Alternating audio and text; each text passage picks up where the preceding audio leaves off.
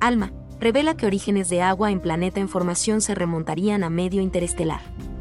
La observación del agua, presente en el disco que se forma alrededor de la protoestrella B883 Ori, ha aportado nuevas claves sobre los procesos de formación de los cometas y los planetesimales de nuestro propio sistema solar.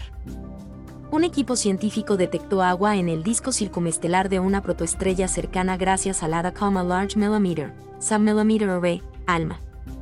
Es la primera vez que se observa agua depositándose en un disco protoplanetario sin que se produzcan cambios significativos en su composición. Este hallazgo permite suponer que el agua presente en nuestro sistema solar se formó miles de millones de años antes que el Sol. Los resultados del estudio se publicaron hoy en la revista Nature.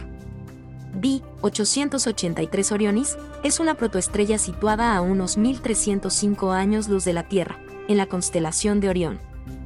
Su observación permitió a la comunidad científica encontrar un vínculo probable entre el agua presente en el medio interestelar y el agua de nuestro sistema solar, al confirmarse que tienen una composición similar. Podemos pensar en la trayectoria del agua a través del universo como un sendero.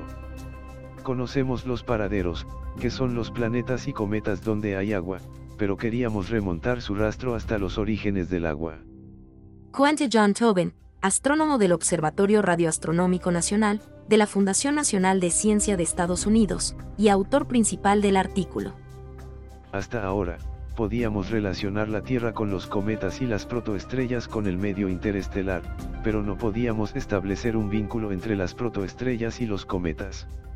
Eso cambió con B883 Ori, y ahora sabemos que las moléculas de agua de ese sistema y las de nuestro sistema solar tienen proporciones similares de deuterio e hidrógeno.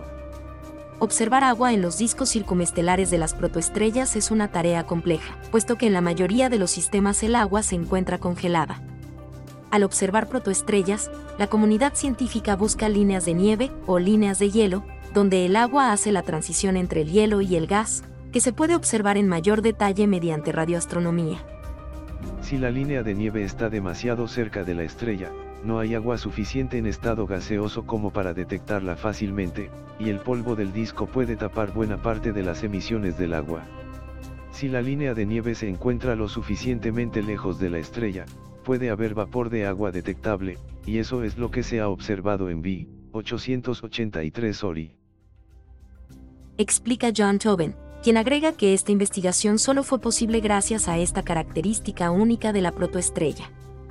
El disco de B, 883 Ori, es bastante masivo y tiene la temperatura justa que permite que el agua pase de estado sólido a gaseoso. De ahí que sea ideal para estudiar el crecimiento y la evolución de los sistemas solares en longitudes de onda de radio. Esta observación demuestra la extraordinaria capacidad que tiene ALMA para estudiar algo tan importante para la vida en la Tierra, el agua.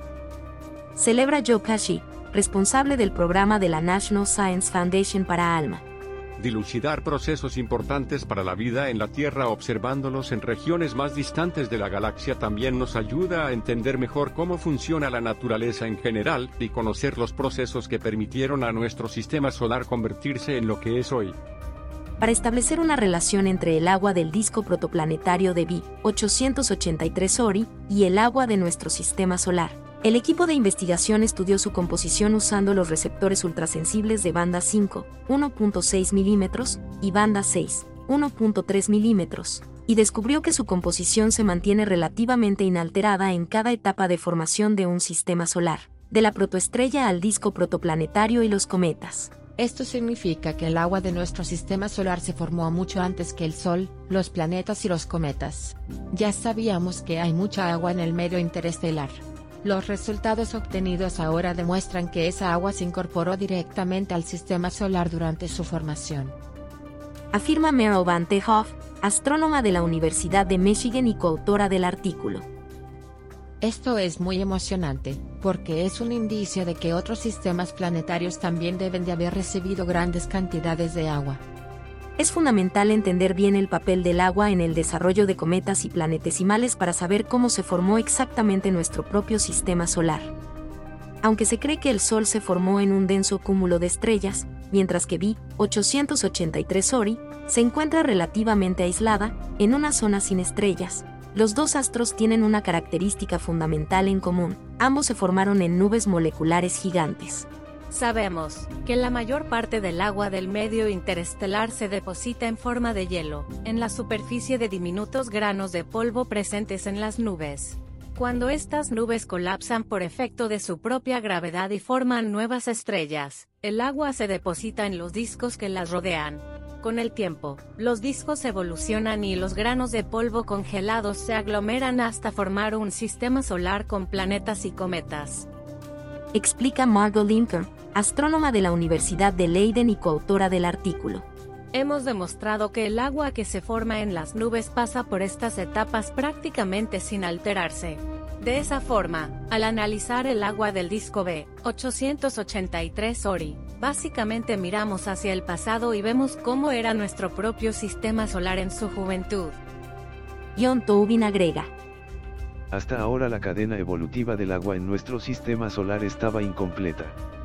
B, 883 Ori, aportó el eslabón faltante, y ahora conocemos todo el linaje del agua, desde los cometas y las protoestrellas hasta el medio interestelar.